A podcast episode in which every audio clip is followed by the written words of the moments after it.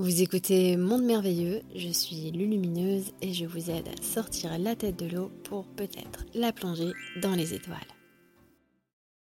Comment distinguer ce que l'on souhaite vraiment quand on se sent perdu dans sa vie? Il y a beaucoup d'êtres qui ressentent euh, ceci en ce moment, le sentiment d'être perdu. Et c'est très joli ce sentiment finalement puisqu'il nous ramène à nous-mêmes il nous ramène à nous sonder, nous contempler, tous ces repères extérieurs qui n'existent plus. Alors on devra en créer de nouveaux à l'intérieur de nous-mêmes. Quand on se sent euh, perdu, on, ne sait pas vraiment ce que l'on souhaite. Et c'est une ouverture qui se crée. Alors il faut aller dans ce vide. Il ne faut pas avoir peur d'aller dans ce vide intérieur, car ce sont seulement ceux qui ignorent à quel point le vide est rempli du tout, qui ont cru qu'il existait un néant.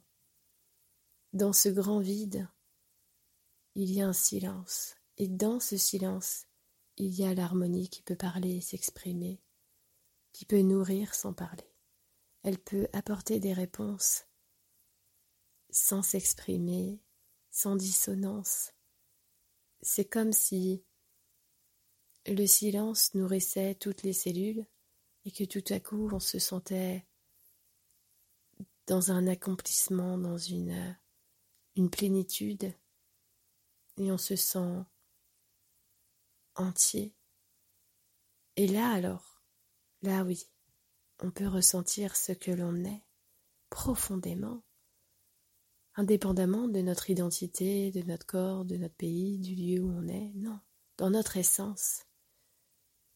Et quand on se plonge et on s'autorise à se plonger comme ça, dans son essence, c'est là que l'on peut ressentir les courants qui nous traversent et puis peut-être euh,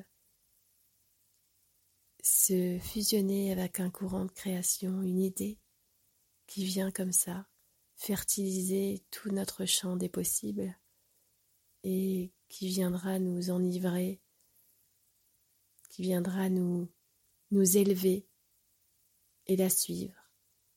Simplement, peut-être euh, nous amènera-t-elle sur une autre idée, sur d'autres sentiers, sur d'autres expériences.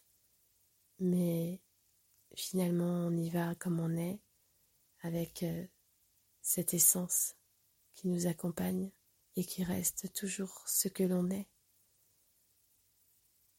Alors si on ne sait pas quoi faire et si on se sent perdu, peut-être que se sentir perdu, c'est une grande invitation à rentrer dans ce vide pour goûter tout ce qu'il nous propose.